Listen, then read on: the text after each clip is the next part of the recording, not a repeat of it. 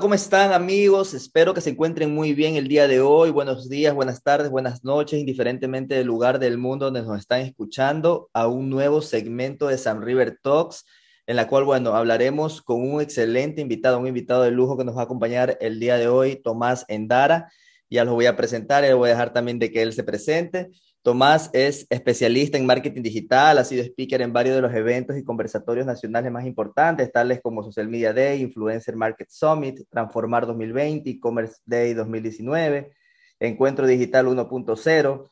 Eh, tras eso, bueno, ha trabajado con diferentes empresas y marcas a nivel nacional e internacional es cofundador de Nova Commerce SA y Marketplace Ecuador. Vamos a también hablar, hablar acerca de este tema y bueno, algunos otros proyectos y su canal de YouTube Marketing Digital por, el Mundo, que también en la descripción de este video les voy a, dar el enlace de un conversatorio que, que, hemos tenido con, con, Tomás en su canal también, hablando del modelo Drop.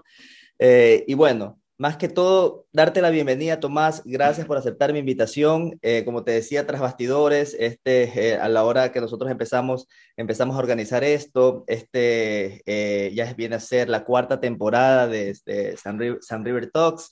se ha venido atrasando con, con, algunos meses porque tuvo bueno, un tema, un tema una cirugía hace un mes y medio, tema de salud. Empezamos con. No quería llenarme de haters porque todavía no comenzaba San River Talks. Dije, vamos a comenzar. Bienvenido, Tomás.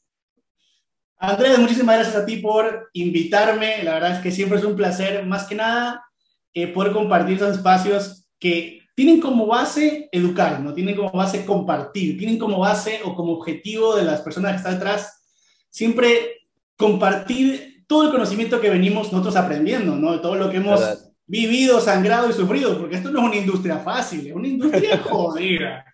Pero me encanta, me encanta y tú sabes bien justamente, bueno, en mi canal de YouTube también hacemos, hago lo mismo, invito a un montón de mis amigos a que sean parte del canal, a que cuenten un poco su experiencia, porque eh, es mucho mejor cuando le cuentas a alguien de primera mano lo que has hecho y qué te ha servido, que si mandas a alguien al agua a ver si se ahoga o no se ahoga. Entonces me parece hermoso poder compartir estos, estos momentos.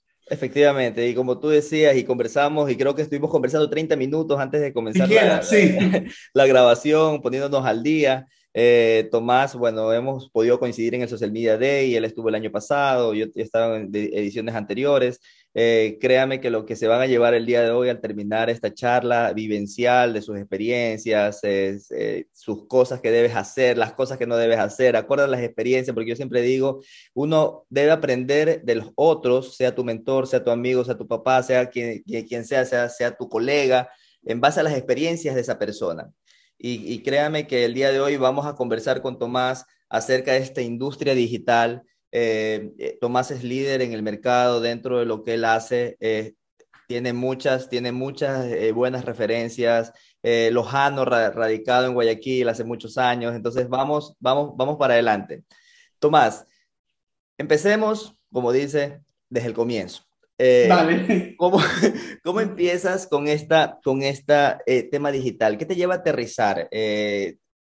Hablemos tal vez de tu época, de tu época estudiantil, universitaria, tu primer trabajo, hasta cómo tú dices, ok, el, el mundo va hacia lo digital.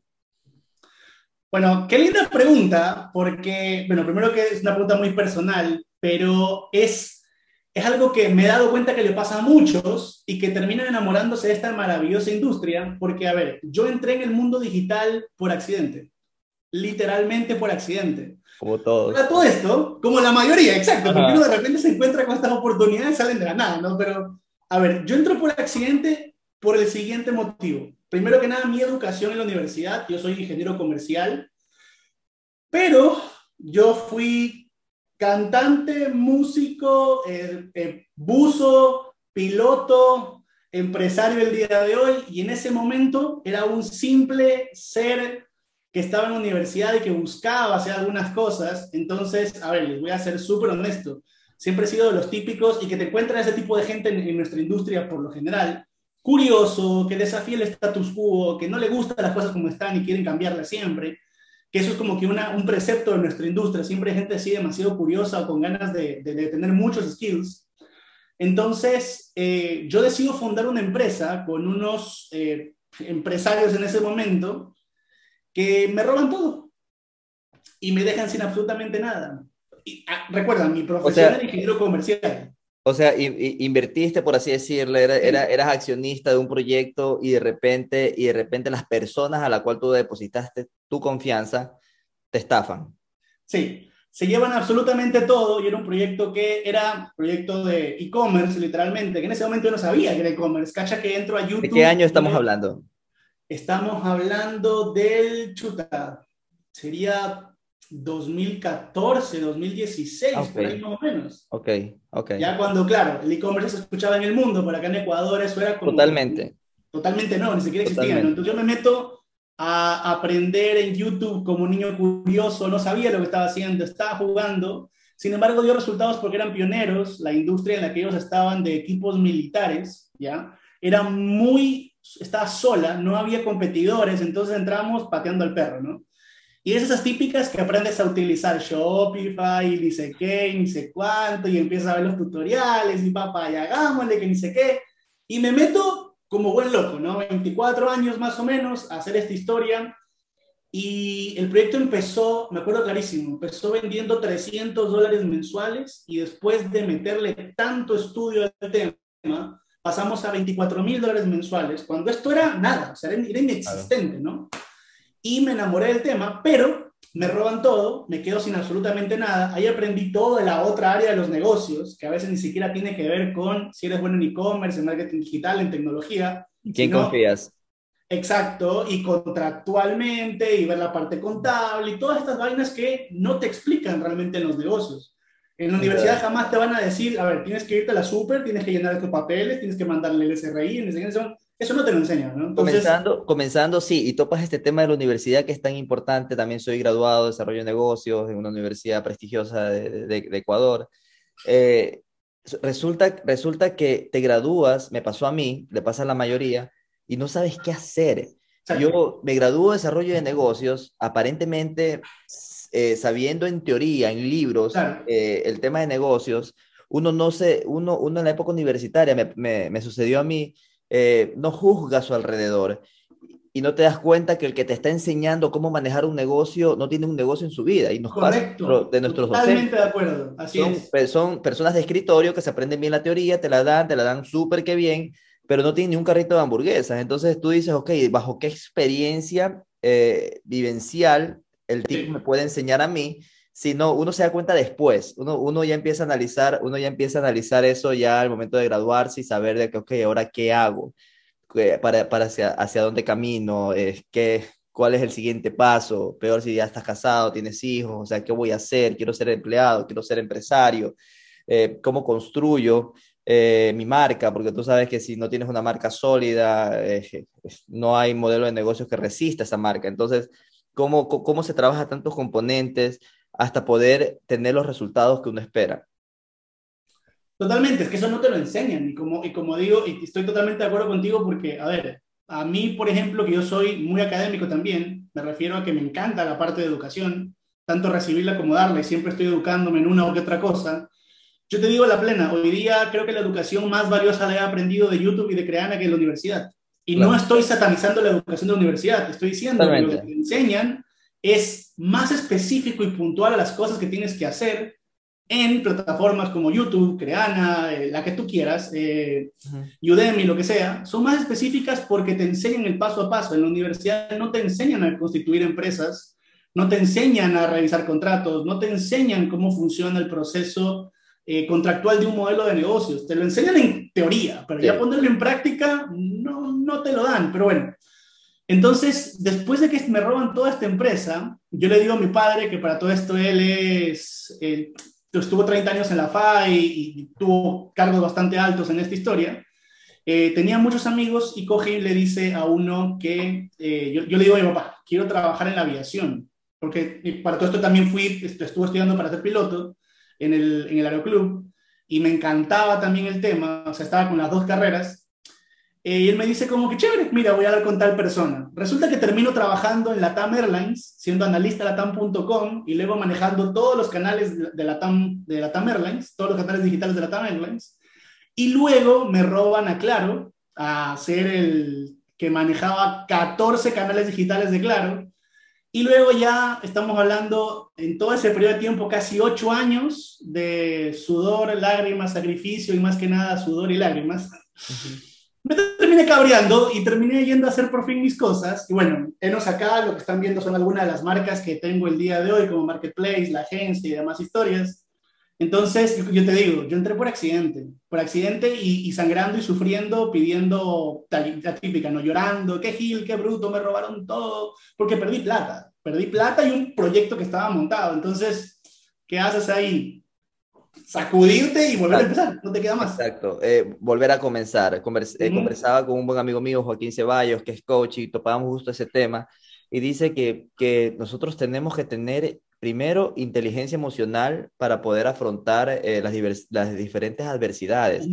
Personas exitosas tienen adversidades todo el tiempo, tienen, tienen crisis todo el tiempo, pero depende de uno saber, como tú dices, sacudirse. Hay un TikTok eh, muy conocido, sacudirse y echarse para adelante, que, que, quedarse eh, llorando, lamentándose. Imagínate si ese hubiese sido el escenario, todo lo que has venido montando no, no, no, no se hubiese realizado y por ende eh, el impacto que generas a la sociedad.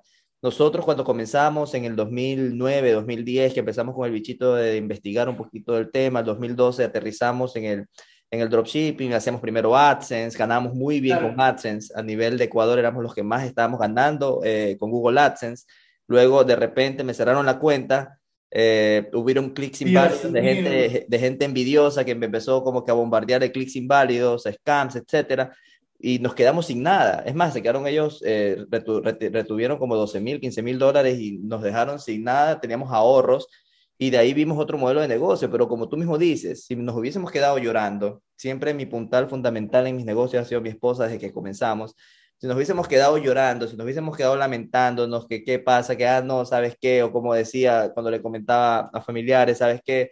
Consíguete un trabajo, yo voy a hablar con un amigo que es gerente de este banco para que te vayas a trabajar allá lo primero es eh, fomentar esa zona de confort.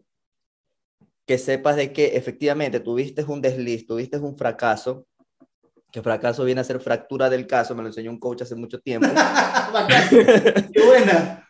Eh, entonces llegas a tener una fractura dentro de lo que, dentro de lo que venías, venías haciendo, no quiere decir de que no vayas a componer o que no vayas a pegar eh, lo, mal que te fue y no vayas a salir adelante con lo que tú, con lo que tú eh, quieras realizar en el futuro. Ahí nos planteamos en ese, en ese momento, ¿sabes qué? Ok, ¿qué hacemos? Averiguamos, tenía una persona que conocía cuando vivía en Estados Unidos, nosotros vivimos 2006, 2009, 2010 en, en Estados Unidos, allá conocí a mi esposa, mi esposa es mexicana, eh, y en el momento, y en el momento que, que, que vivía allá, yo conocí a una persona, en ese año estaba de moda eBay, en el tema de, dropshipping, fuerte, o sea, fuerte en el sentido de que hasta tenían bodegas en diferentes estados, diferentes ciudades de Estados Unidos, donde la gente dejaba sus cosas ahí, se las llevaban.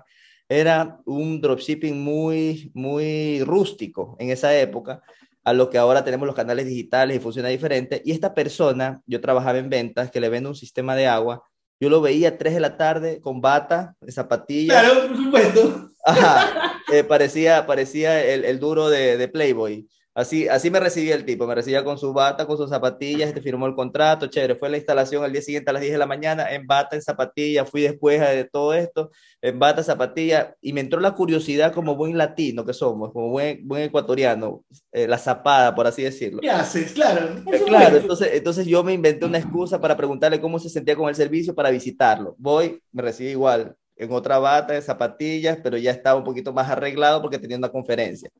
Entonces, eh, le pregunto, ¿sabes qué, qué haces? Me da una explicación, pero quedó ahí. O sea, es como que me dice, como que yo te pregunto, ¿qué haces? Ay, chévere, este y lo otro, bacán, quedó ahí. Me pasa lo de AdSense, eh, me, sucede que me cierran la cuenta, me quedo, me quedo en la nada y contacto a este amigo. Le digo, ¿sabes qué? Lo busco en Facebook eh, para encontrarlo, estoy hablando por ahí 2011, 2012, lo, le doy seguimiento y toda la cosa, le escribo, ¿te acuerdas de mí? Yo te vendí un sistema de agua, eh, él coge y me responde, ¿sabes qué? Te, te, estaba buscando alguien de la compañía, qué chévere que tú me escribes porque quiero otro sistema de agua para otra casa que me acaba de... No, ya no trabajo en eso, ya es más, no vivo ni siquiera en Estados Unidos. Ya. Entonces, eh, de repente, lo que son las coincidencias, él termina siendo mi primer mentor.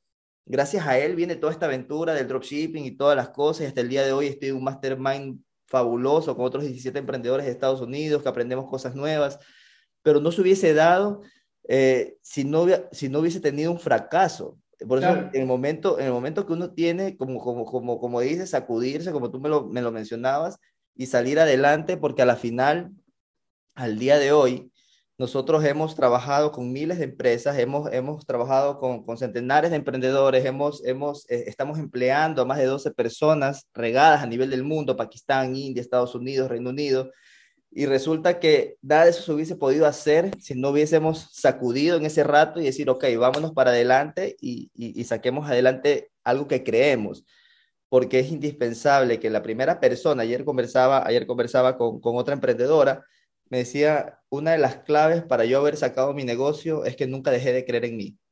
En el momento que tú dejas de creer en ti mismo, se termina y se acaba todo. Sí, es que si te pones a pensar, y esto no es eh, propio de nosotros, digo, de los dos que estamos conversando, o de los, nuestro círculo de emprendedores y amigos, pero e, es la realidad mundial. Lo único que te va a dar de comer es el hambre, porque nadie se muere de hambre, sales a hacer algo, sales a hacer algo. Pero sí tenemos un poco de suerte porque yo también me pongo a pensar mucho en este tema, ¿no? Y, ves gente en la calle, gente de escasos recursos, gente que no tuvo en algún momento la, el acceso o la adopción a la tecnología, que hoy día tú y yo nos sentamos en cualquier parte del mundo en una computadora y hacemos plata. Listo. Es verdad, Pero esta gente ni siquiera tiene acceso a Internet, entonces esas oportunidades no les van a llegar. Y por ende, me encanta esto de poder siempre compartir en, esto, en estos momentos y, y mi canal y todos los podcasts que me puedan invitar, porque en algún momento esa persona va a tener acceso nos va a ver, va a escuchar que somos personas normales, que sufrimos lo mismo que ellos sufrieron y que finalmente se da cuenta que acá hay una oportunidad. Y la otra, a ver, el mercado es tan grande que a mí, a mí me pasa lo que me encanta y es que todos mis competidores son mis amigos. Claro. Porque el mercado es tan grande y la, la cantidad de especializaciones que hay son tan grandes. Nadie no se nunca, colaboras, siempre colaboras. Exactamente. Exactamente, y este nivel, este nivel color, colaborativo yo lo pude notar a raíz de la pandemia. A raíz de la pandemia las personas empezaron a hacer más colaboraciones, eh, incluso mi espacio, San River Talks, sale en pandemia porque estábamos encerrados, porque las personas, eh, la idea principal era, era que las, la, la, gente en general, las personas, se despejen un poco, ya se olviden de los problemas del día a día, del COVID, de, de, de las muertes en la calle y tengan un, un nivel de, de, esperanza de que, de que se puede Tú mencionabas, tú mencionabas acerca, acerca de los de, de, de cómo se puede resistir o cómo, o cómo los negocios pueden, pueden hasta cierto punto eh, tener y que he demostrado en pandemia los negocios que han, que han sobrevivido y eso es algo que quisiera agregar se han sabido reinventar, porque claro. muchas personas antes de pandemia, en el, yo tengo una, una, anécdota que ya le he contado en otros, en otros, en otros podcasts, que una, eh, doy una charla en el 2019 para el Social Media Day y me, muchas personas, unas dos o tres, me dicen, ¿sabes qué? Mira, eh, yo quiero hacer e-commerce para mi, para mi, una era una ferretería, yo quiero hacer mi e-commerce para la ferretería. Lindo negocio, lindo mercado. Sí, pero no, no, no lo veo como, como una estrategia hacerla en este rato. Yo te contactaré cinco o seis años después, ahorita estoy bien como estoy vendiendo. Resulta que vino pandemia siete meses después, creo que seis, siete meses, ocho meses, creo que fue agosto ese, ese social media. Ah, eh, sí. Viene la pandemia, en el mes de febrero empiezan a cerrar todo, en el mes de marzo, en el mes de abril me estaban contactando desesperados. Andrés, claro. no podemos abrir, hagamos el e-commerce, por favor, en un mes. Yo le digo, esto requiere un tiempo, yo no puedo coger y poner y, y, hacer y toda la cosa, sabiendo de que también muchas empresas nos estaban buscando en ese rato. Entonces, nuestra capacidad operativa estaba full. Eh, igual se los ayudó, igual se los hizo, igual sacaron antes de que termine el año, pero a eso voy hoy en día es una prioridad. Prioridad, si claro. Una marca, si manejas un negocio, estar en lo digital. Sí, mira, si tú te pones a pensar, y esto, a ver, la, los negocios, la vida y las tendencias son cíclicas, a la final siempre vuelven de una u otra manera. Entonces, pongámonos en los zapatos, siempre uso esta comparativa, ¿no? Pongámonos en los zapatos de los años 60, 70, cuando nadie invertía en bolsa o no había venture capitalist y de repente viene un tipo que se llama Warren Buffett el día de hoy que, invirtió en muchas empresas y es uno de los venture capitalists más grandes del planeta. nadie hacía marketing, todo mundo, todas las empresas se enfocaban en, en, literalmente vender, vender, vender, vender sin agregar valor al producto, sino Lo que simplemente se enfocaban en vender. De repente viene un loco que se llama Michael Porter que le dice, a ver, hay muchas fuerzas que juegan acá y se inventa el concepto de las cinco fuerzas de Porter. Pero en ese tiempo eran locos como nosotros hablando el día de hoy, que veían un poco más adelantado. Hace ya hoy, 11 años, 12 años ya, había otro loco que agarró ese concepto y dijo, ¿qué hacen las empresas para agregar valor? Y sale Alexander Osterwalder. Entonces, y para no ir muy largo, hace que será cuatro o cinco años que empiezan a ver ya los expertos en mentoring, en coaching, etcétera, que nadie creía en eso. Y discúlpame, los negocios no lo hacen los modelos de negocios, lo hacen las personas.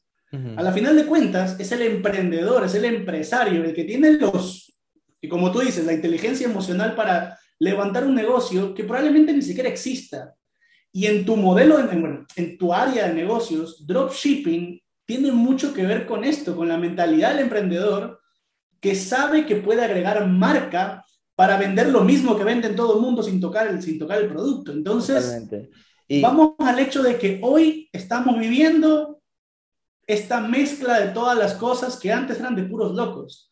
Es Yo verdad. también tuve la suerte de estar con, en el evento Transformar 2020, lo trajimos a Ismael Cala, un espectáculo. Él, él Es sí una para mí es eminencia. Sí, sí, no. Para mí él es un ente de luz. Él, yo digo, yo hago este chiste, ¿no? Él no camina, él flota, él va así, ¿no? Ah. De repente él flota, es un ente de luz y es un tipo genial, pero es un tipo también que, la, que ha golpeado mucho. Entonces, cuando él te cuenta su experiencia, hoy lo vemos como el gran mentor, el CNN, él cuesta 5 mil dólares hacer yoga con él y todo lo demás, pero es un tipo que te resetea el cerebro, que eso es otra cosa. Entonces, ahí ya cada quien en su negocio, pero hoy lo podemos ver en las aristas de negocio digital, podemos ver todo. Fuerzas, transformación, innovación, coaching, modelo de negocios. Y como tú dices, hoy ya no es un commodity no estar en digital, es una necesidad. Es verdad. Y principalmente, hoy día, básicamente con dropshipping, eh, hay negocios que nacen y que antes buscaban que el local, que el personal, que ni sé qué, ni sé cuánto. Hoy día los negocios nacen aquí. Totalmente. No necesitas nada más. Eh, i- incluso hablábamos, hablábamos entre las cámaras, tú me decías, eh, oye, tu empresa está en Estados Unidos, no conozco Wyoming. Y mi empresa está domiciliada allá, y desde allá, Claro. y, y desde allá pago impuestos, tengo, tengo mi, mi personal jurídico allá, eh, desde allá camino, y no me tuve que movilizar del lugar donde Así estoy es. para abrir mi empresa ni mi cuenta bancaria corporativa. O sea, todo lo hice eh, gracias, como tú dices, al teléfono que nos abre al mundo. Y ahí, y ahí complemento algo que sucedía hace 25 años atrás. Tengo 39 años, hace 25 años atrás eh, tuve mi primer celular, que era un raspahielo. Claro, los Nokia, grandotes que se caían de un edificio y no les pasaba nada. Eh, y el momento, y, y- y qué es lo que la gente decía, tener un celular es un lujo. Tener, el que tiene un celular, eso es, eso es. Ah, tiene más plata, es- tiene plata. es- es aniñado, que, que tiene, Claro. que tiene su teléfono. Mi papá en ese tiempo eh, se dedicaba a la agricultura, tenía, me acuerdo, su teléfono pegado al carro con la antena, antenota. Hoy en día ya no necesitas eso. O sea, ya- Claro. tenía que estar al lado del carro para poderte contestar y la señal era pésima. Eh, incluso la empresa con la que estaba ya no era, luego fue Belsa, luego fue ya otra, la- otra marca. Entonces, eh, después, ¿qué es lo que sucede? Pasan los años y hoy en día la gente no puede vivir sin el celular. Y yo siempre digo, no hay problema eh, estar pendiente del celular, pero haciendo cosas productivas con el teléfono no dedicarnos nuestro día a día, y eso es un consejo que le doy a mi, a mi audiencia, eh, dedicarnos el día a día y decir, ¿sabes qué? Bueno, vamos a, vamos a pasar ocho horas de, mi de mis horas libres viendo TikTok o haciendo esto, haciendo lo otro. Gánale tiempo al tiempo utilizando la tecnología, no siendo un consumidor. Tal cual, mira, yo tengo, yo saqué, yo- de estas cosas locas que me salen de vez en cuando, yo saqué una frase cuando habían los famosos Blackberries. Puta, qué viejo que me siento hablando de esa verdad, ¿no? Pero cuando habían los Los Blackberries, ¿no? los. Ya, eh, yo saqué una frase que decía básicamente esto, que los celulares, en este caso la tecnología, los celulares, acercan a las personas que están lejos y alejan a las personas que están cerca. Entonces, curiosamente, y justamente, justamente ayer puse un tweet sobre este tema, ¿no? que la tecnología tiene que ser humana, tiene que ser humanizada. Pues estaba viendo esta película Ex Máquina, ¿no? no sé si la has visto, pero con Oscar Isaac, es un espectáculo. Habla de inteligencia artificial y la connotación de la inteligencia artificial. Y justamente me ponía a pensar en, en esto, ¿no? En cómo la tecnología nos puede ayudar a muchas cosas, como también puede destruir, prostituir, dañar absolutamente todo, ¿no? Pero eso es lo bonito de nuestro negocio. A la final de cuentas, eh, y vamos al mejor ejemplo, ¿no? Cuando algo se viraliza, se puede viralizar para bien como para mal. Para mal. Te puede trepar o te puede destruir en segundos. Y, y, y lamentablemente eh, la gente consume más noticias negativas, hay que decirlo. Sí, claro. Hay que decirlo, es lo que más se viraliza. El morbo. Eh, rara, vez se viraliza, rara, vez se viraliza, eh, puede darse, no, no, nunca sabe esta conversación que tengamos y de repente, boom, se, se, se, viralizó. Pero créeme que se va a viralizar probablemente algo chistoso, que me paré y, y, y, tengo, estoy en boxer y solo la camiseta, la camiseta como pasaba en pandemia, que uno se ponía la camiseta y por dentro estaba... Literal. Estaba así, porque eh, lo que querías mostrar es esto, entonces, pero hubieron algunos, algunos eh, videos virales de personas que se paraban y de repente estaban en boxer o entraba su niño detrás. Eh, y sucede. No la cámara en las reuniones, ¿no? Y la cámara en las reuniones, exacto. O entrevistas que tenías con, un canal y de repente entraba un niño y todo eso, o te parabas y estabas en boxer. Eh, lamentablemente la gente, nuestra sociedad consume mucho eso. Eh, es increíble, es increíble. Eh, personas que son muy talentosas, son muy graciosas haciendo videos, y eso es lo que principal, lo que principal llega, llega hasta cierta connotación lo que sí, lo que sí siempre, siempre es importante y siempre va a quedar es el mensaje que uno dé, sabiendo, sabiendo de que, de que sea mil, sea dos mil, sea tres mil, sea cinco mil personas que te sigan, sean diez mil, veinte mil, treinta mil, eh, saber de que tu, tu, tu imagen y el mensaje que des y lo que tú hagas en el día a día es visto por todos ellos. Y depende de uno si nosotros decidimos hacer un buen contenido o hacer un contenido chatarra para ver hasta dónde nosotros eh, podemos eh, caminar y ayudar a nuestra sociedad y aportar con granito de arena, que por eso tú tienes tu canal de YouTube, yo hago mi espacio en San River Talks, y así muchos emprendedores que de verdad quieren dejar una huella, tienen que tener ese contacto humano con las personas, si no es imposible avanzar.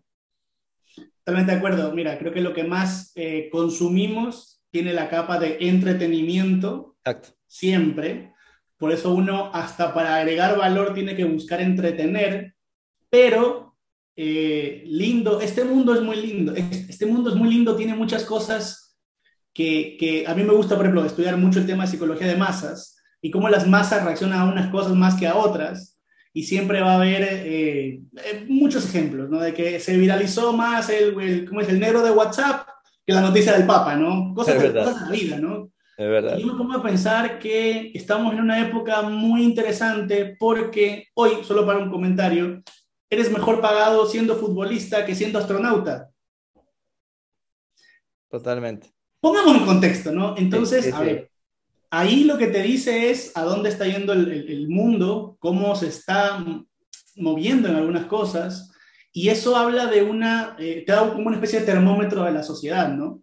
Y lo cual es bastante bueno cuando lo sabes aprovechar y lo sabes monetizar. Finalmente, eso es algo que también que, es lo que quiero que hablemos ahora, porque eh, si puedes realizar un contenido que entretenga, pero monetice, literalmente estás sacándola del estadio. O sea, totalmente, totalmente, y es lo que, y es lo que también eh, está sucediendo en la actualidad eh, con los nuevos TikTokers, con los nuevos YouTubers que le están sacando el provecho y el jugo a ese talento que mm. muchas veces hasta lo que hablamos al comienzo, hasta se les dio por accidente. O sea, subieron un video que se recontra viralizó, empezaron a tener sus mil, dos mil, y empezaron a subir como la espuma y, y, hoy en día ya las marcas lo contratan, o sea, ya es una, ya es una profesión, ya hay, ya hay agentes tipo como los agentes de los futbolistas que le consiguen contratos, sí, venta acá, viaja por acá, venta acá a México que te ha seguido un comercial, porque ya se vuelven embajadores de marca que es muy importante, es muy importante, eh,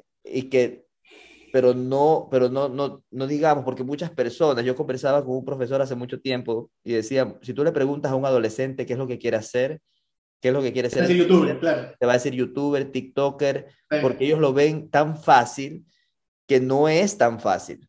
Tienes que tener carisma, tienes que tener talento, tienes que tener agallas, tienes que tener huevos, o sea, tienes que, tienes que no darte vergüenza de pararte en medio del, en medio, aquí estoy al frente del río, eh, a, pararte al frente del malecón y empezar a bailar como sin preocuparte lo que te ven o lo que dirán.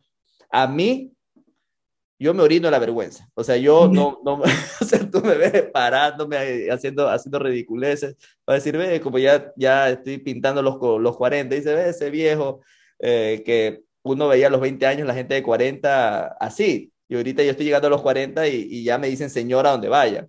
Exacto, pero eres joven todavía, al final. y yo me considero joven todavía, exacto. Entonces, entonces, no es tan fácil, pero tú le preguntas a un adolescente, eh, por el consumismo que hay, por, por, por, el consumismo a los videos y todo eso, eh, y te dicen esa respuesta. Y tú mencionabas algo, que un futbolista gana más que un astronauta. Eh, es un TikToker con millones de seguidores, joven, probablemente 19, 20, 21 años, te gane más que un científico. Sí, claro, claro. A la edad de 21, 22 años, te gane, te gane más. O sea, si tú preguntas, preguntas a Lele Pons cuánto ella está monetizando, probablemente ella está sobre los 80 mil, 100 mil dólares mensuales. Probablemente, probablemente sea un poco más. Le preguntas a Luisito Comunica, él ya tiene inversiones, tiene, tiene algunas sí, Debe estar en unos 50 millones anuales fácil. Totalmente, pues tiene su, propia, su propio tema de telefonía, tiene el Rey Palomo, tiene, o sea, tiene algunas cosas que son de quitarse el sombrero. Eh, y, y, algo, y algo chistoso es que yo lo seguía, Luisito Comunica, desde hace unos 12 años, 13 años atrás, que era totalmente diferente y creo que tenía 100 mil seguidores. Y ha escalado, creo que ahora en YouTube tiene cerca de 50 millones. Eh, y su contenido también ha tenido él que reinventarlo, ¿no? Porque él no era, él no era travel, travel blogger cuando comenzó. Él, él hacía parodias, estaba en un crew con otras personas, o sea, era un tipo así dentro de México.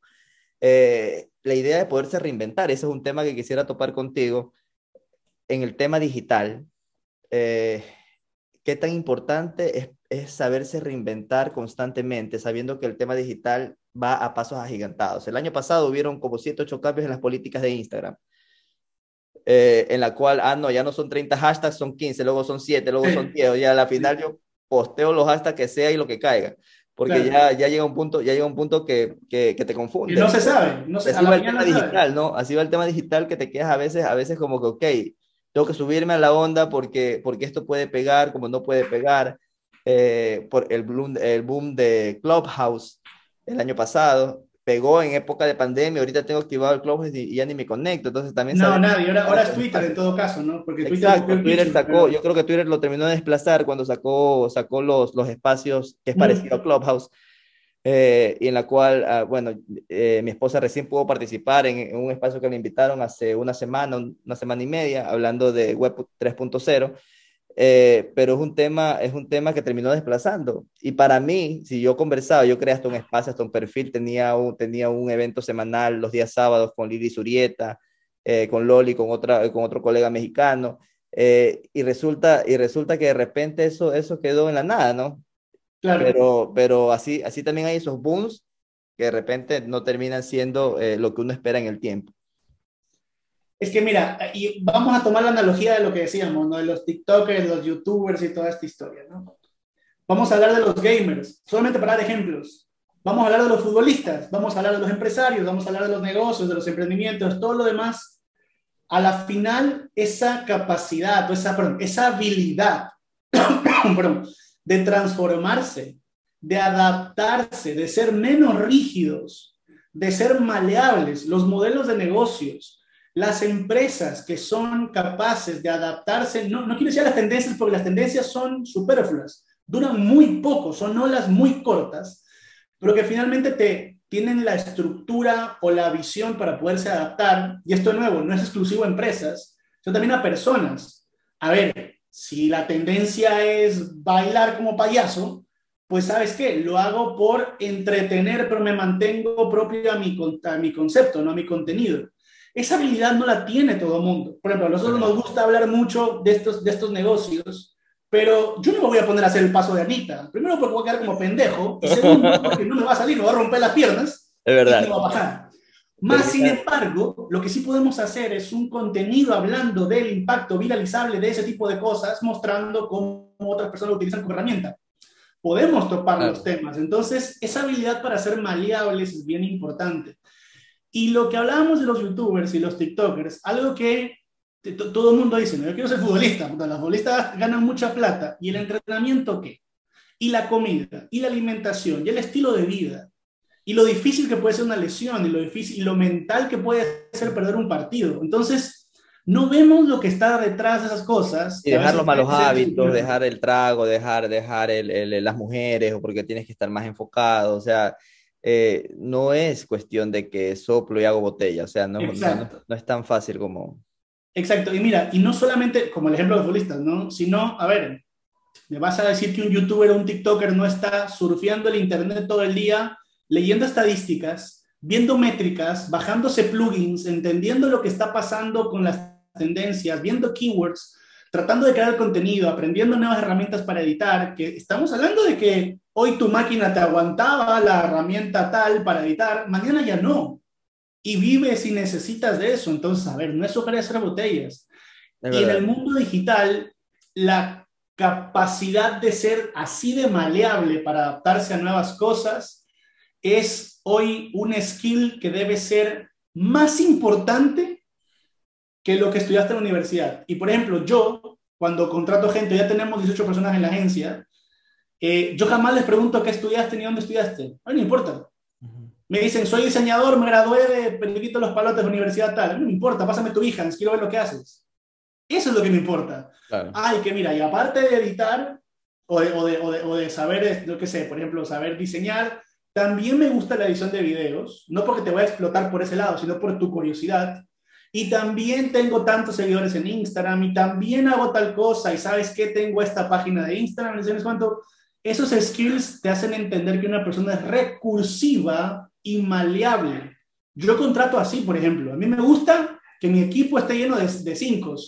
Sepan hacer todo, defender, atacar y recibir y aguantar, para dar un ejemplo futbolístico. Pero eso te demuestra lo importante que es. Y hoy, por ejemplo, hablando de nuestros negocios digitales, yo, por ejemplo, hoy tengo cuatro empresas, que las cuatro las manejo 100% de este setup y, y el tema digital, ¿no?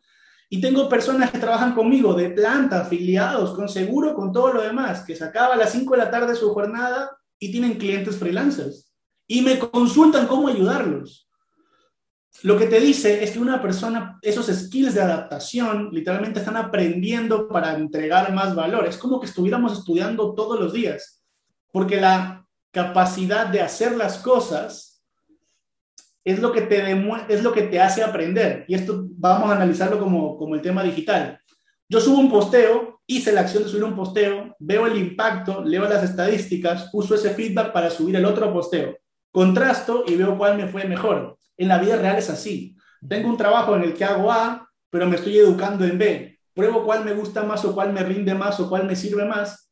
Pero ¿qué pasa si puedo hacer los dos? Pues cuando hablamos de adaptación, es súper importante entender que es necesario poderse adaptar en cualquier cosa que hagas. Hoy ya no puede ser estático. No puede ser, ser solo una profesión como se veía antes.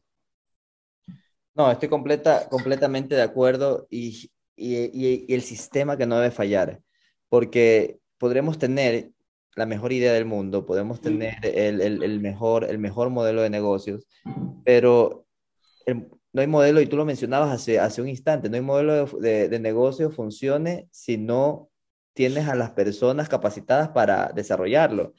Hay muchos emprendedores, hay muchas personas que te hablan, este, te hablo directamente de lo que yo hago, de dropshipping, hay muchas personas que te mencionan del tema, salieron muchos gurús en, en época de pandemia hablándote de dropshipping y, y, que uno se da cuenta con su mensaje que de, de que le falta mucho por aprender aún.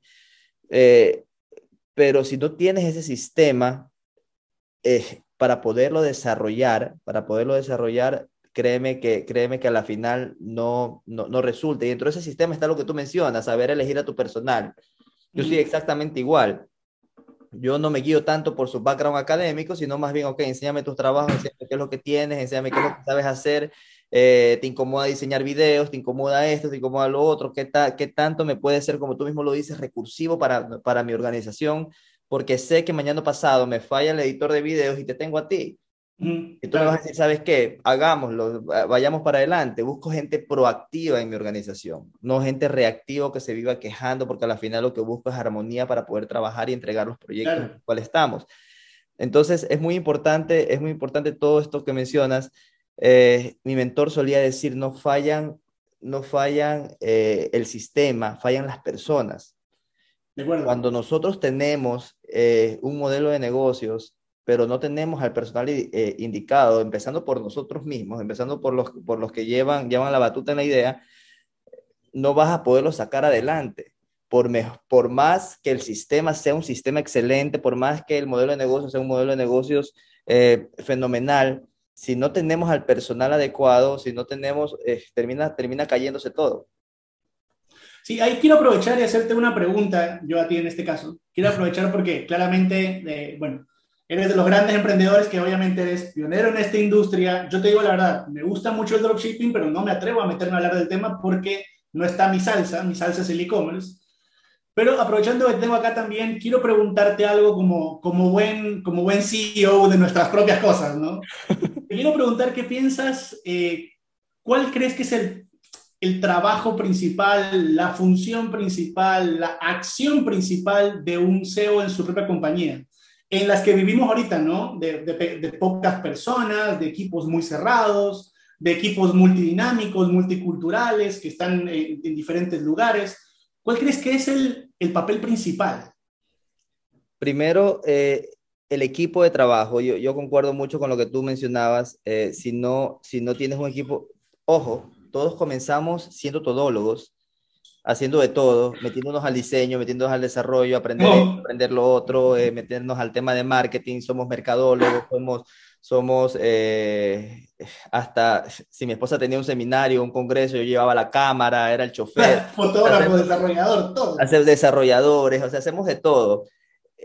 En el momento que uno respira es cuando tú sientes que la organización crece que la organización se expande. Y en el momento que sientas que la organización se expande, eh, no, no hay que cometer el error que, que, sucede muy a menudo con los emprendedores, que les cuesta delegar. Les cuesta delegar. Eran batallas constantes que yo tenía con mi esposa cuando ya sentíamos de que, de que por el 2014-2015 sentíamos que la organización estaba creciendo, los clientes estaban aumentando y no queríamos contratar personal. Teníamos tres personas que trabajaban con nosotros y sentíamos que era el momento de contratar y, yo traía eh, aspirantes, carpetas, trabajos y todo eso, y me sentaba con mi esposa porque siempre hemos tomado decisiones en conjunto. A ella le costaba esto porque ella sentía que se le iba una parte de su negocio donde ella delegaba a alguien más. Eh, yo como, como, como, eh, como buen, empezaba a hincar, empezaba a decir, necesitamos a más personas, necesitamos para poder crecer, necesitamos contratar a más, a más gente. Y ese yo creo que es la clave para poder crecer, saber delegar. Ya no manejamos organizaciones como se manejaban hace 30 años, que el que más gritaba era más jefe, o que, el, que más, o el, que, o que el más autócrata era el que tenía la razón. Ya estamos en una sociedad que nosotros eh, tenemos que liderar bajo la inspiración para que el equipo y la organización se sienta comprometida con lo que está haciendo y se ponga la camiseta de tu empresa, que es complicado que eso suceda. ¿Qué pasa con, con, un empleado no comprometido? Viene la empresa de tu competencia y te, te lo lleva fácilmente con 100 dólares más al mes. Exacto, eso te iba a decir, 100 más al mes se fue. Exacto, entonces he tenido casos eh, de, de, de, colegas en Estados Unidos que se me ha querido llevar personal, que en algún momento, en algún momento han tenido contacto, se me lo han querido llevar, y ellos le han dicho que no, no, que ven que te pago un poquito más, que esto, que el otro, no, yo estoy comprometido con el trabajo que estamos haciendo, imposible. Eso, eso, no fue en el, eso no fue de la noche a la mañana o que, o que, se, o que la lealtad aparece de un día para otro, sino que fueron el ejemplo y que, y, que han visto de que eh, conversaba justo con, con, con, con, otra persona que nos acompañó en un podcast anterior y él me decía, eh, en, el momento, en el momento que ellos sientan de que tú te preocupas por ellos, de que estás pendiente de lo que ellos, de, de lo que ellos están pasando eh, en época de pandemia, a mi desarrollador eh, le fallecieron el papá y la mamá de COVID, eh, hubieron algunas pérdidas de familiares dentro del equipo. Eh, poco más, me faltaba pegar un, un, vuelo y estar con ellos, porque y ahí uno siente, realmente yo no soy solamente un empleado, yo no, yo no trabajo para esta organización, sino que me, me, siento parte de, parte de este equipo de trabajo. Y ahí es muy difícil que esa brecha se pueda romper. Entonces, al día de hoy, que tenemos personas que trabajamos de una manera, como, como tú lo decías, de, con diferentes culturas, diferentes, diferentes creencias, diferentes creencias religiosas. Nosotros sabemos y tenemos un mapa de todas las festividades de la India, de todas las festividades de Pakistán, de las festividades de Estados Unidos. Eh, en, en, la India hay festividades que son súper sagradas en la cual ellos, ellos son muy religiosos y nosotros estamos conscientes de eso y tratamos de una otra manera de estar con ellos, acompañándolos en, eso, en esos feriados. Tómate el día, el día libre, los dos días que, que, va a durar este tema. Eh, y muchas familias dependen de uno. Eh, tiene que tener en cuenta de que no se puede olvidar de la parte humana. Donde ellos se pongan la camiseta de la empresa, la empresa crece como la espuma donde llegas y, los propios empleados desconfían en ti o, no saben decirte las cosas o no, no pueden decirle las cosas por miedo que los despidas, no estás manejando una buena organización. Eso se va a quebrar tarde o temprano. Como te dije, por 100 dólares se van con la competencia. Estoy, estoy 2000, por, si es posible, 2000% de acuerdo contigo, así, estoy totalmente de acuerdo. Si no, quería, quería escuchar tu apreciación porque pienso exactamente igual y siempre es bueno escuchar de alguien que también tiene tanta experiencia como tú. Entonces, sí, estoy de acuerdo. A mí, topando ese tema, algo que me pasó, eh, que para mí fue bonito en algún punto, ¿no? Uno sabe la medida o la dimensión de su, de su negocio, ¿no? Uno sabe hasta dónde puede llegar. Yo soy de los que busca hacer que las personas que trabajan conmigo siempre tengan crecimiento. Entonces, cada seis meses aproximadamente, dependiendo del talento, subo sueldos. Siempre. Siempre empieza con una base de 500 y luego pa, pa, pa, para arriba. ¿no? Porque son siempre contrato gente muy joven. La, la medida de, de, mi, de, de, la gente en mi trabajo están en 23 años, la media de las edades. Siempre tengo gente muy joven, talentosísima, pero muy joven. Entonces, a mí me pasó algo bien simpático, es que yo venía entrenando una chica, yo me estaba queriendo mover a mis demás negocios para dedicarme a eso, y a la agencia puntualmente, a la agencia digital la quería dejar con una cabeza. Entonces yo venía entrenando a alguien casi dos años y le veníamos subiendo el sueldo y le dábamos todos los permisos que quería y ella se iba a Miami, eh, trabajaba desde allá. Es más, ella iba a manejar la oficina de Miami porque fue a, abrir, a, ver clientes allá, que nosotros también tenemos la, la LLC en, eh, en este caso en, Nueva York, pero teníamos clientes en Miami. Entonces yo venía con toda esa capacitación, ¿no? Y de repente empecé a ver que esta persona como que ya no le veía ya no le veía con los, la, misma energía que antes, con el mismo amor que antes, y terminaba siendo puro pretexto y, y, no avanzaban las cosas y todo lo demás. Entonces a mí me pasó algo que yo digo que hoy es muy bonito, porque sí me valió su momento, es que vino una gran agencia acá que tiene muchos contratos el día de hoy, que ha crecido muchísimo, no voy a dar nombres, pero conozco al dueño, me cae del puta madre, es un tipazo. También es speaker. También, exacto, sí, también es speaker, en algunos eventos. No digamos nombres, sí. Exacto, exacto, tiene algunos comerciales, pero no, no, muy genio, no hay nada que decir. Y de repente eh, les planta billete en la empresa eh, a estas personas y se me roba dos recursos, dos de mis estrellitas de Navidad, así, dos de mis estrellas se las lleva por más plata. Yo le planteo la pregunta a esta gente, le digo simplemente, mira, Uno, tú te ibas a quedar con todo lo mismo. Si tú te cambias de trabajo, vas a perder todito eso. ¿Estás de acuerdo? Es que sí, mira, porque acá es más grande y hay más oportunidades. Perfecto. Dos, acá hacías lo que te daba la gana y solo te enfocabas en objetivos, porque no trabajamos con Monday, ¿no? Entonces, todas las tareas que hay en Monday, una vez que las terminas, te puedes ir a hacer lo que te dé la gana. Claro. Entonces éramos muy libres en ese sentido, la gente trabaja en su casa y todo lo demás. Digo, vas a perder eso. Sí, es que acá es más grande, no sé, no sé ¿Cuánto te están pagando? Ah, tanto. Le digo, mira, yo no puedo pagarte eso ahorita, no porque no pueda, sino porque el puesto que tienes no lo vale. Entonces te estoy entrenando para más adelante. No, listo, no sé qué. Y no, las dos. Y no bajo ese recurso, porque después que sucede, eh, la, mantienes, le subiste el sueldo, pero va a aparecer alguien que le pague 50 más y se te va a ir. Es que eso fue lo que pasó. Pero una bomba de tiempo aquí viene lo bonito, ¿verdad? Aquí viene lo bonito. Se fueron las dos y yo les di la bendición, la venia y vaya que les vaya muy bien, siga creciendo, siga aprendiendo. Y se fueron a una promesa de algo mejor y se dieron cuenta que en otros lados, no quiero hablar mal de la empresa para nada, sino que lo que aquí eras una estrella, allá eres uno más. Y te tocó empezar de cero. Por el mismo tema de la organización. Claro, y te diste cuenta que sumando y restando, acá hacías todo en tu casa y ganabas tu plata estando en tu casa, ayer toca taxi, comida, movilización, y me terminaron diciendo, tienes toda la razón, gano menos acá, hago mucho más y soy uno más de las 220 personas que hay. ¿Qué hubieses, qué hubieses hecho, o, no sé si sucedió, no, esa parte me la va, quisiera que nos la comentes a todos acá. Eh, ¿Qué hubieses hecho donde esa persona regresaba y sabes que dame una oportunidad, quiero regresar a tu al trabajo, a la organización, olvida todo lo que pasó, como regresar con la ex más o menos? Es que regresaron, el tema fue ah. ese. regresaron y lo que yo les dije fue lo siguiente, o sea, como que, a ver, yo ya te reemplacé internamente, tu puesto ya no lo tienes, ya te fuiste. Lo que vamos a hacer es lo siguiente, anda y aprende, anda y sufre, anda sangra, anda que veas que el mundo no es tan bonito como era aquí adentro, que no hay un man que está preocupado en resolverte tus problemas para que hagas tu trabajo, no, allá la vive sola.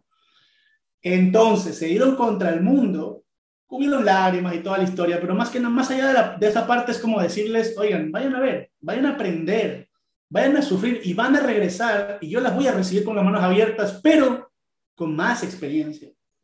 Porque la experiencia la tenía solamente conmigo, entonces, ¿quién afrontaba lo duro? Yo. Cuando las mandas a volar y sufren todo eso y quieren regresar a la, al, digamos que a, a las alas paternales que la cuidaban, tú dices, no, sigue sufriendo, sigue aprendiendo, el mundo te está esperando, endurécete afuera y regresa para que conquistemos juntos el mundo. Entonces sí fue bien bonito lo que, lo que antes se veía como perdí un recurso, perdí una persona, a un punto perdí una hija, por así decirlo. Realmente fue un momento para hasta yo poder aprender de, a ver, dependo de ella. Si mi negocio depende de esa persona, estoy jodido. Si mi negocio depende de mí mismo, estoy jodido. Pues no tengo negocio, lo que tengo son extensiones de mí y eso no puede ser. Totalmente. Entonces, claro. Y lo Hay que también adaptarse. Exactamente, exactamente. Y lo que nadie te quita lo vivido, dice. Exacto. dice lo mejor está por venir. Un refrán, lo mejor está por venir también. Eh, pero sí, lo que, lo, que tú, lo que tú dices, concuerdo 200%. De hecho, de hecho, lo que tienes en la cabeza, o como tú manejas el negocio, o como, o como, o como lo que la esencia de tu negocio tiene que ser la persona que lo dirige, la persona que lo comienza, porque donde, como tú mismo lo dices, donde dependo de otra persona y sin esa persona, eh, sencillamente no soy, no soy, no soy nada en los negocios, estamos jodidos. Estamos jodidos en, en, todos los aspectos. Yo sí te puedo decir que eh, junto con mi esposa hemos, hemos mantenido una estructura juntos. Si yo faltara, es probable, es probable que mi esposa también tambalee porque, eh, porque nosotros tomamos decisiones en conjuntos, yo soy más emocional, ella es más analítica, entonces, entonces hacemos de que no me gane la emoción al tomar una decisión y ella entra por la parte analítica y ella cuando está muy analítica, yo me meto por la parte de la emoción, entonces como que hacemos un, hacemos un mix, eh, un Tony Mix que por ahí sí sí, sí, sí cuaja dentro de la organización, de los dos si mañana pasado yo falto o falta o falta o falta mi esposa o, o, Dios no quiera que suceda, ¿no? Y que, que nos separemos y toda la vaina, en su momento lo hemos conversado. Nosotros antes de casarnos tuvimos una conversación extensa en qué es lo que íbamos a hacer, cómo íbamos, cómo íbamos a criar a nuestros, cuántos hijos queríamos tener, cómo íbamos a criar a nuestros hijos, cómo, cómo iba a ser el tema, el tema de, de, de cuando tú regañas a un, a, a, a, a, un niño y cuál va a ser mi posición, quedamos en que ya no se iba a meter y luego íbamos a conversarlo si me había excedido o si había sido injusto. Eh, como para que no criar un niño que de repente eh, eh, le entre malcriadeces porque se siente apadrinado por papá o apadrinado por mamá. Entonces, eh, todos esos detalles nosotros los conversamos antes de casarnos, conversamos, eh, eh, mi idea siempre fue tener un negocio, no sabía de qué en ese tiempo, ni, me imaginaba hasta tener un puestito de hamburguesas tipo el Capi, y vender y vender y vender por todos lados. No sabía que íbamos a aterrizar en lo digital, pero yo sí le mencionaba el tema de los negocios y hablábamos de que el momento que lo tengamos, cuál va a ser nuestro rol. es muy importante la planificación en cada etapa de lo que tú hagas. A nosotros nos resultó. Hoy en día manejamos una organización que estamos en más de 87 países, que hemos tenido clientes de todas partes, hemos tenido de, diferentes industrias, en la medicina, en la tecnológica, eh, hemos representado cantantes de pop, de rock, autores. Eh, tenemos una cantante de pop súper famosa de Francia, Oribi, que ella, ella es, es parte de nuestra cartera de clientes. Es más, quiere venir acá a Ecuador a desintoxicarse porque allá la presiona mucho la prensa, no la deja respirar, acá no la conoce nadie, entonces... Trae la Galápagos, trae la Galápagos. acá no la conoce nadie, entonces acá va a poder caminar tranquila, conocer esto y lo otro. Eh, y, y, la idea es, en el momento de, de, yo sí te podría decir que yo dependo mucho y que sí me va a costar en, en un rato no conocido que no tenga eh, a mi pareja, que no tenga, no tenga a mi esposa a un lado, porque prácticamente nosotros hemos conversado todo de cómo manejarlo. Pero con alguien externo de la organización, yo sí considero, y lo que tú dices es muy, es muy cierto y muy válido, no depender de esa persona por las eventualidades que pueda pasar, porque se aburra del trabajo y se quiera ir, mm. porque recibe un mejor sueldo. Hoy en día, hoy día, eh, no, el día de ayer nos escribe un desarrollador que trabajó tres años con nosotros y se fue para otra agencia. Eh, me dio tanta pena, me dio tanta pena porque él se fue a trabajar con otra agencia con toda la ilusión del mundo. Él trabajó del 2016 al 2019 con nosotros. Eh, era, era, de la India, es de la India, se fue a trabajar, se fue a trabajar con esto. Yo le dije, por favor, quédate, que esto, que lo otro. En, este, en ese rato no le podía, tal vez ahora sí, no le podía ofrecer más allá de lo que le ofrecía la otra empresa, una empresa americana que había ganado premios en marketing digital, eh, o sea, era otro nivel era el equivalente a, a, este personaje, pero en Estados Unidos. claro.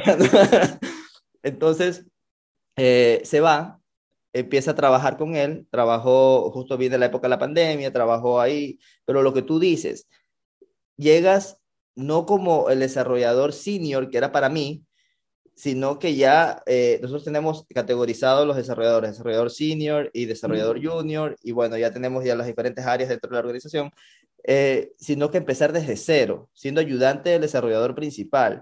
Y chévere, le, iban a pagar más, iba a tener más trabajo porque el desarrollador le, recarga de trabajo a su, a su asistente, por así decirlo, eh, más proyectos. Eh, yo, yo, yo pagaba bajo una estructura que en ese rato probablemente teníamos cuatro o cinco proyectos al mes no le compensaba tanto, pero yo pagaba bajo un sueldo, bajo un salario y más comisión. Allá solamente la comisión era más, pero te recargaban de trabajo. O sea, tenías que estar desarrollando poco y más y 8, 12 horas al día. En eso, bueno, los hindúes que tenemos no le tienen miedo al trabajo. Yo, e, ese es otro mito que toparé más adelante eh, acerca, acerca del emprendedor. Pero sí, en el momento que él, el momento que él, que él se va, nos escribe hace dos días, de, lo saludamos efusivamente, ¿cómo estás? A los años que no sé de ti, ¿cómo te ha ido? ¿Cómo está tu familia? Preguntándole todo él me dijo, tengo un año que ya no hago de desarrollo. Yo, le digo, ¿por qué? ¿Qué pasó? Me dice, eh, ¿sabes qué? No, es que me cuenta todo el tema que te acabo de comentar, de, que, de que no tenía tiempo para nada, que lo explotaban, que esto, que lo otro, que bla, bla, bla. Se empezó a sentir eh, eh, mal trabajando ahí y hoy en día está trabajando para su familia en un negocio agrícola que tiene.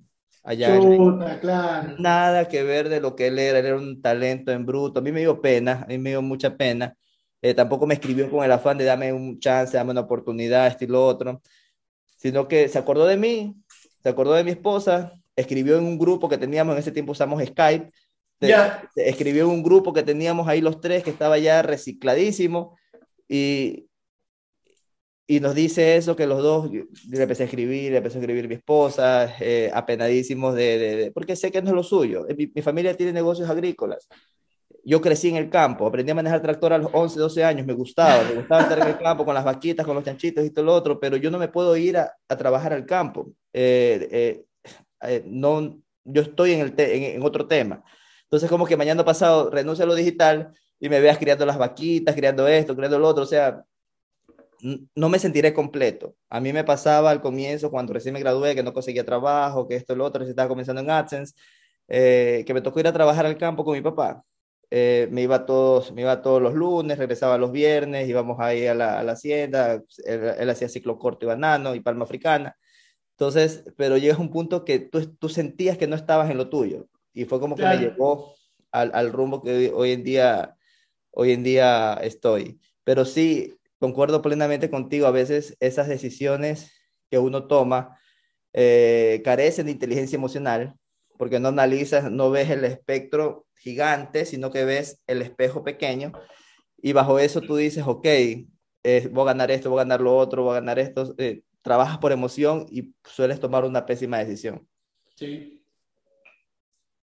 Bueno, a mí me pasó, yo también me dejé, me dejé llevar por, por plata y a mí me robaron de una empresa que era hermosa, que es donde conocí a mi esposa. Y que para todo esto, ella también trabaja acá conmigo en la agencia, ella es mi líder de Customer Success, porque acá tenemos Customer Success, no tenemos ejecutivos ni nada, sino que velamos por el lifetime value del cliente. Pero yo la conocí ahí en esa empresa, en la TAM Airlines. Entonces no fue tan malo. No, no, no, no. La TAM Airlines era un espectáculo, era un ah, sueño de realidad. Era, era hermoso por donde lo veas. Era una empresa espectacular. No, no había crecimiento porque era muy chiquita en estructura. Eh, entonces a mí me roban por más plata, por el doble del sueldo a otra empresa mucho más grande que a la primera del país, la más grande del país. Yo me voy por plata. Y yo también sufrí lo que es irme por plata y vivir un maldito infierno. Yo también lo sufrí. Por eso es que les digo, lo mejor que a mí me pudo haber pasado es que me pinten el verde y que me digan vas a tener los mejores retos de tu vida y todo lo demás y te des cuenta que eres un gil más. Eso es lo mejor que me pudo haber pasado porque a partir de ahí es que tú dices, esto no es lo mío, yo no estoy acá para eso, pero me permitió aprender. Ajá, ajá. E, e, es que, es que todo viene acompañado, todo lo bueno, lo malo, viene acompañado de una enseñanza. Y, y sucede, y sucede en cada tema. Eh, hay tantos mitos que rondan alrededor de, de, de, los emprendedores, que muchas personas dicen, ok, el emprendedor es el que menos trabaja. Créeme que a veces yo estoy 12, 15 horas sentado en una computadora. ¿Eres medio tiempo? Creando, eh, estoy, estoy, ¿cómo no te escuché? Que dices que estás 15 horas en, en, en la computadora. Sí. Pero eres, medio tiempo, pues entonces. Loco, tú trabajas, puta, le faltan horas al día para trabajar. Es verdad. Lo que hace un emprendedor. Eh, y tratas como de ir ahí, eh, descansas 5 o 6 horas y, y, tienes que dedicarle también a tus hijos. Eh, obviamente, al comienzo tienes que llevar esa rutina hasta que ya tengas eh, los cimientos de tu organización bien plantados. Y eso puede tardar años en lograrlo. Nosotros tardamos probablemente cuatro o cinco años en tener una estructura que yo pueda decir en el momento eh, me voy de viaje y, sé que hay alguien que, que, se hace cargo. Y aún así el cliente te busca a ti. Y aún así eh, busca respuestas contigo y estar contigo en la reunión. Y, estar contigo, y tienes que estar por lo menos en las reuniones contigo, así sea presentando a la persona que va a hablar y que cualquier cosa estoy a las horas. O sea, es un, tema, es, un tema que tú necesitas sí o sí eh, tener el compromiso. Eh, tú mencionabas algo muy cierto, eh, las, las, que sabemos bien puestas para tomar las decisiones que se, que se tenga que tomar y, y, sobre todo, y sobre todo saber de que esto viene acompañado de sacrificio. No existe hasta el día de hoy. Eso, eso, eso, por eso eh, les tengo tanto coraje, fastidio, me, me, me, irrita ver esas personas en YouTube que te dicen eh, poco más y prendes la computadora, trabajas media hora al día y ganas 3 mil dólares al mes. No existe. Eso, lo que trato, es, es, es, eso le hacen tanto daño a la industria no nosotros, porque nosotros tenemos a nuestros clientes y, recurren a nosotros cuando necesitan y muchas veces cuando quieren recurrir la cagada de otro, que nosotros somos también como medio cirujanos para, para tratar de arreglarle lo que, lo que otro, otro Le, le, hizo mal.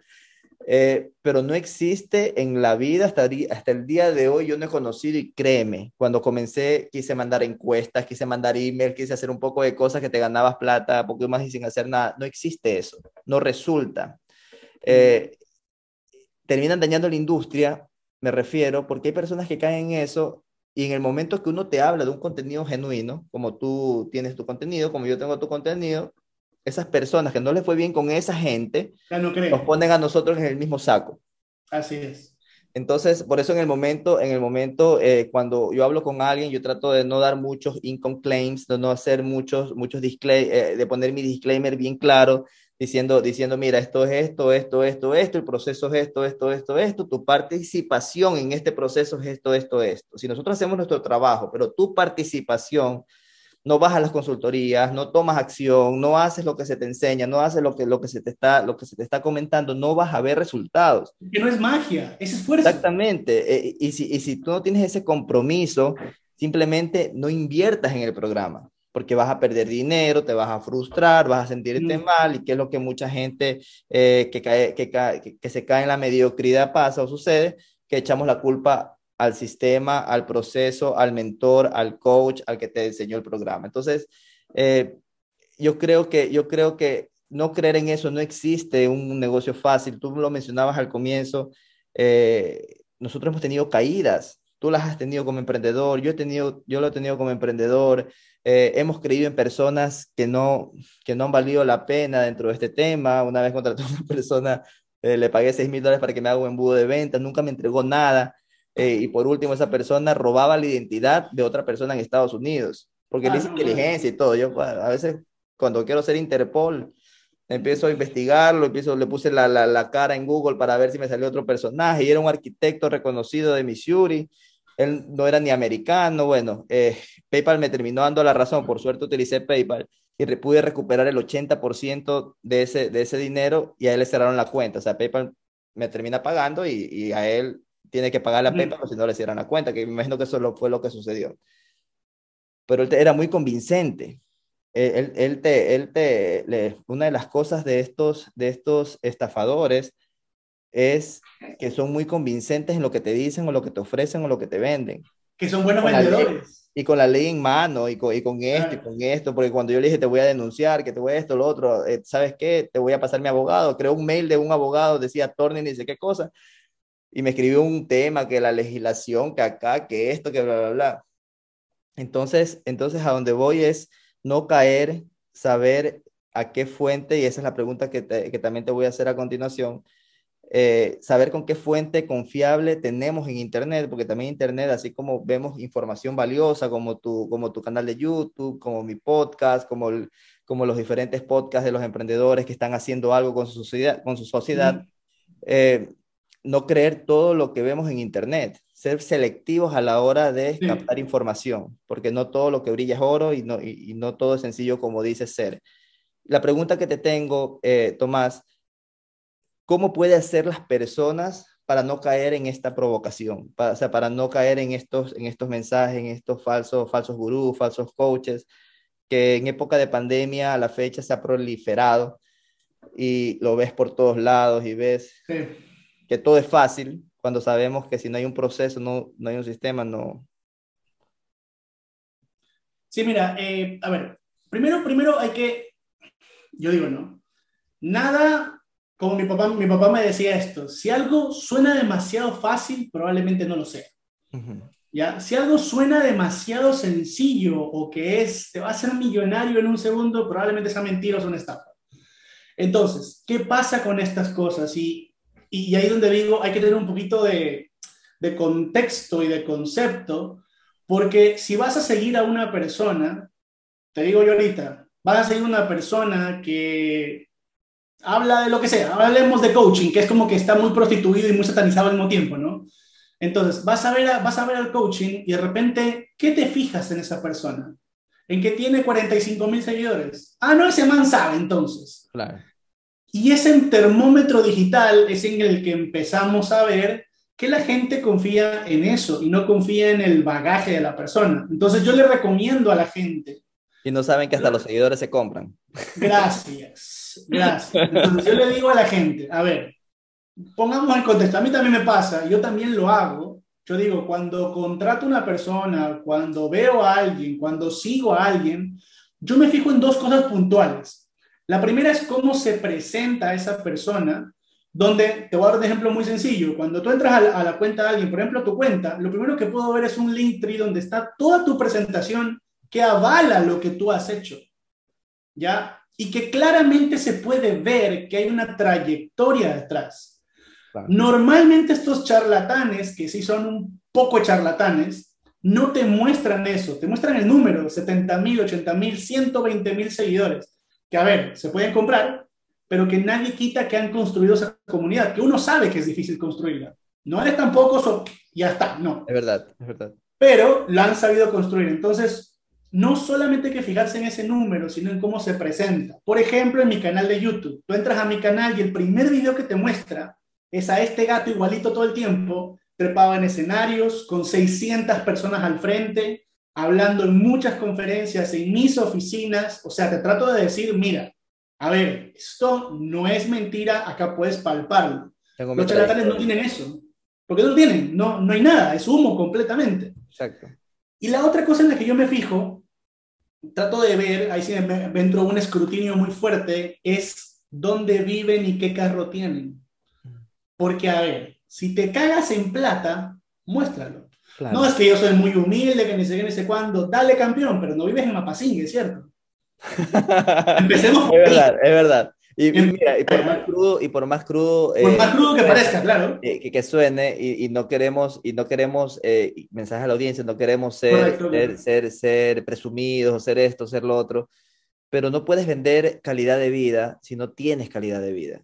Correcto. No puedes decir, no puedes decir, ahorita estoy en el tercer piso del Riverfront, frente al frente al río, tomando eh, en este en este podcast contigo, compartiendo contigo ven, eh, ven el ambiente, ven, el entorno de Tomás eh, dentro, de, dentro del estudio donde él está, en su home office, supongo, eh, y se ve y se palpa, se ve y se palpa de que efectivamente esta persona no puede ir. A veces me toca reuniones con clientes y, y, y, uno tiene que verse y parecer y ser como uno dice que es, porque de nada sirve que tú vayas tú vayas con la camiseta rota, con la camiseta rota, bueno, yo a mí no me gusta usar reloj, eh, con, unos, con unos lentes, unos, yo ahorita no tengo lentes, lastimosamente mi perro se me lo terminó de devorar al día de ayer.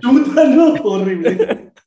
Porque yo uso, yo, uso, yo, uso, yo uso mis lentes que con eso, con, eso, con eso trabajo frente a la computadora, todos usamos lentes, los que estamos frente a la computadora muchas horas y mi, mi perro se, se, divirtió, tenía mordidas las orejas de, esto, rayado, rayado lento, una, una tontería que pasó el día de ayer, eh, que yo le dije a mi esposa, sácame al perro de aquí porque si yo lo veo lo desbarato, pero no, no va a pasar, por si acaso, pero, pero sí, o sea, estaba, estaba, estaba con coraje, porque el momento que las personas quieren hablar contigo, quieren topar un tema, tienen que saber y tienen que sentir esa confianza con esa persona desde el aspecto como está vestido, cómo está peinado, cómo, cómo, cómo trata, cómo conoce el tema eh, de lo que está hablando, con que no titubea cuando te hacen un tipo de preguntas, con que siempre estás ahí para esas personas.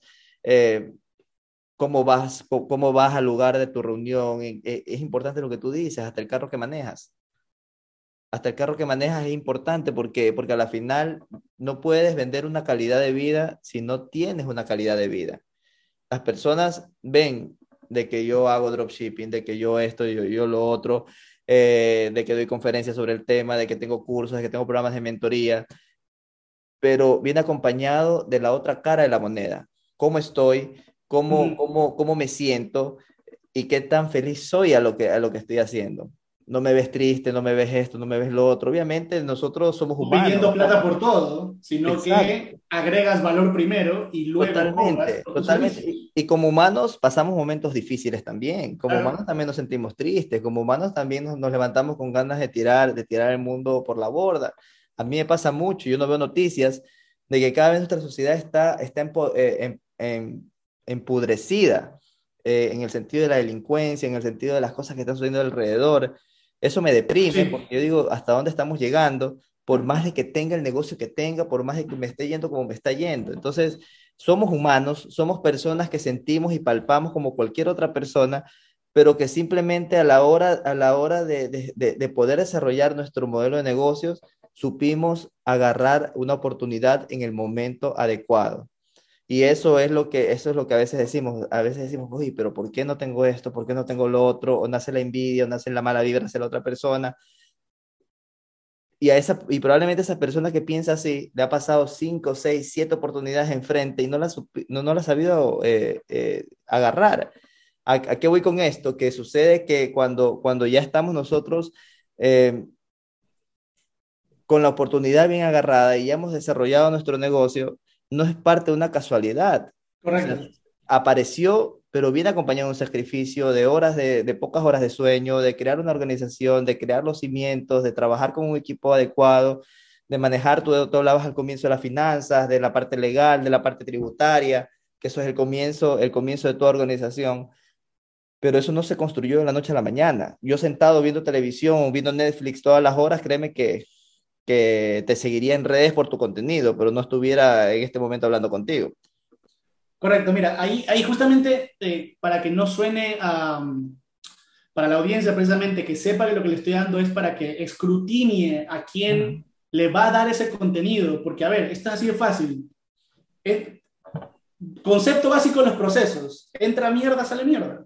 Entonces, si consumes mierda, vas a promover la mierda y eso no está bien. Entonces, yo también les digo, a ver, esto no, no quiero que suene a, a niñado de mierda, ¿qué carro tienes? No, sino que la realidad está... Sí, no es con el afán de ser presumidos, ni mucho menos. O sea, Exacto, no estamos, bajo y aquí, ese... Ajá, y aquí viene la otra, a ver, sencillez no es escasez tampoco, ¿ah? Sencillez si bien, chuta, podemos estar en la playa en zapatillas y caernos en plata, no tiene nada que ver uno con el otro, sino que más bien va, cuando ustedes vayan a consumir un contenido, por ejemplo, si van a la cuenta justamente de Andrés, se van a dar cuenta que él se esfuerza mucho en generar contenido de valor porque sabe lo que hace. Y no es que es cualquier cosa, es contenido muy escogido, muy estructurado que lo publica. Si van a mi cuenta, caso puntual, yo tengo una serie de videos en YouTube que se llama Marketing Digital por el Mundo donde yo me gasto un chuchanal de plata para irme a otras partes, para ver qué pasa y traerles para contarles a ustedes. Esa bondad no viene por el vende humos, viene porque sé lo difícil que es lograrlo. Entonces... Y aparte, y aparte eh, y ya, poniéndonos, poniéndonos un poco pragmáticos en el tema, eh, tú te lo tienes que costear. Claro, pues. O sea, no, tiene, no tienes un auspiciante que, te dice, ¿sabes que te vas, a ir a, te vas a ir a Estados Unidos o vas a estar en Canadá o vas a estar en México y te vamos a pagar todo. O sea, te lo tienes que costear.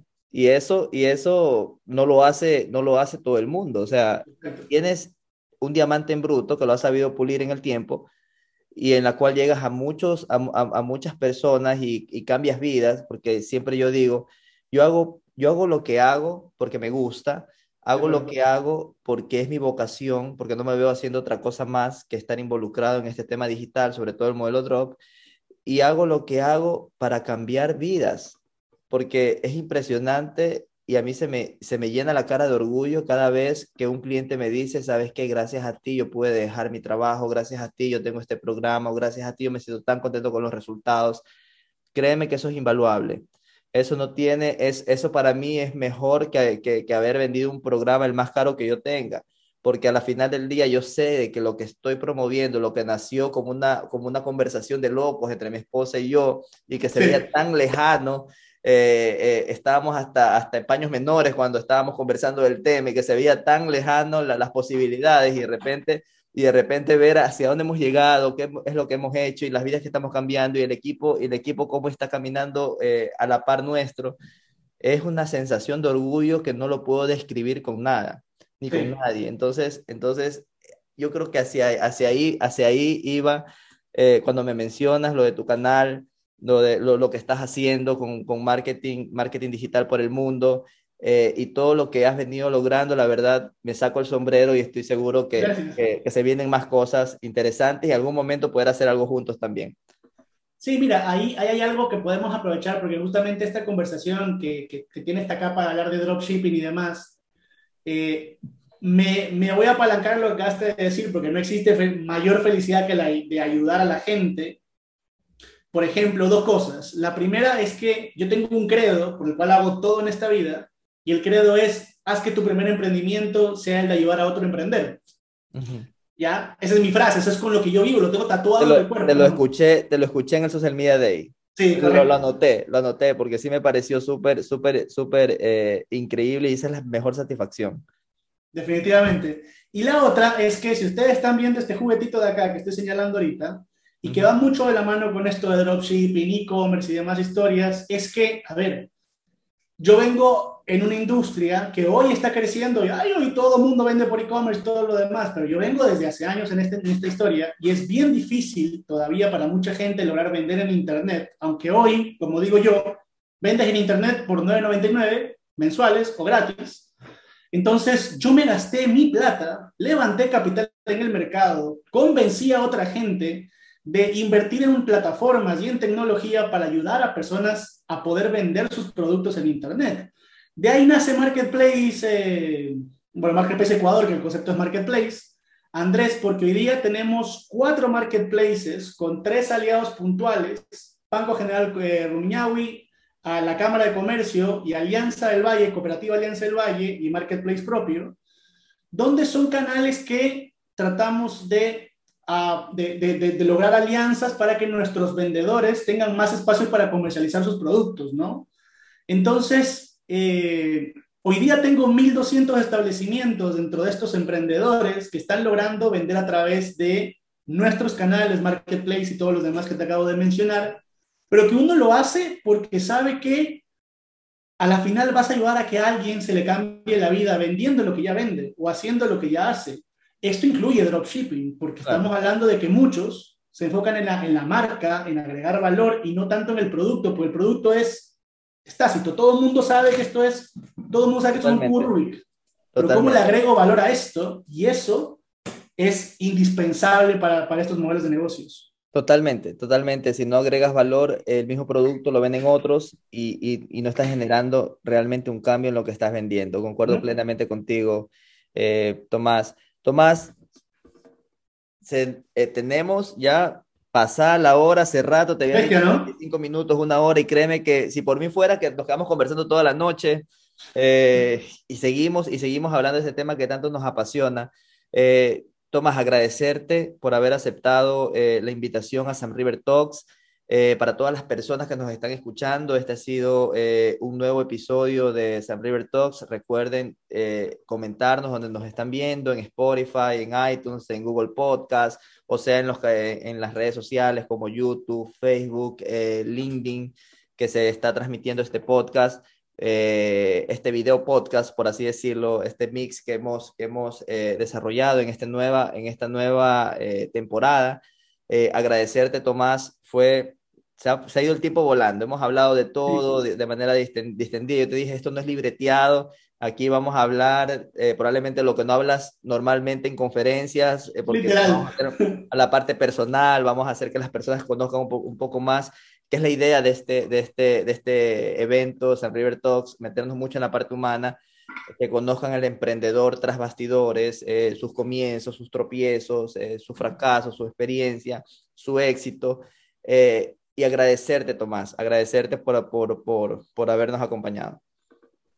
No, a ti, de verdad, muchísimas gracias por esto y, y voy a aprovechar, ya que no todo el mundo tiene voz en alguna de estas cosas, pero quiero aprovechar para acoger a toda esa gente que yo sé que te quiere dar las gracias porque sigues esforzándote en traer más contenido, en invitar más gente, en entregarles más valor, en ayudarles. Así que bueno, me voy a tomar la palabra de todas las personas y decirte gracias, que sigas así, que sigas metiéndole candela y también felicitar a tu esposa de paso porque ha escogido también a una gran pareja, a un gran empresario y un gran amigo. Así que nada, de verdad, sigue, dele, dele con fuerza, te agradezco un montón por haberme invitado y a todos los que están escuchando, por Dios, no se olviden de suscribirse, de activar las campanitas, de, de hacer todo lo que tengan que hacer para siempre estar pendientes de lo que hace Andrés. Así que por favor, sigan el contenido.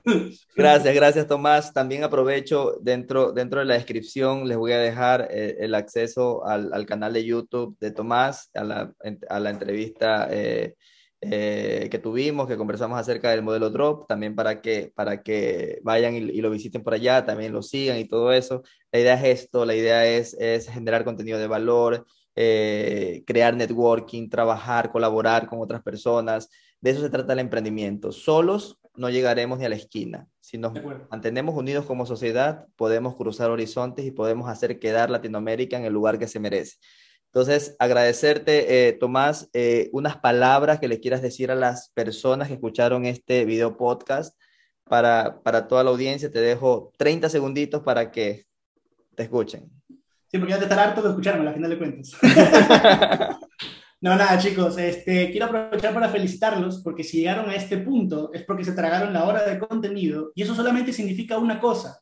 Ustedes son de las personas que quieren cambiar el mundo, desafiar el status quo y sobre todo quieren cambiar su realidad y buscan estos espacios de contenido para mejorar y aprender cada vez más. Así que, nada, los felicito por seguir acá, sigan consumiendo contenido de valor, que son cosas que realmente enseñan y cambian vidas. Así que nada, felicidades para ustedes y que no se olviden de suscribirse, activar la campanita. listo, listo, Tomás. Millón gracias. Gracias a todas las personas, como decía Tomás, que han llegado a este punto, que han podido escuchar, eh, así sea en tres partes, eh, que estuvieron en un lado, luego lo pusieron pausa, continuaron después. Eh, agradecerles a todos ustedes y nos estamos viendo en la siguiente oportunidad con otro invitado espectacular que tenemos y que tengan una excelente mañana, tarde, noche. Gracias. Bye bye.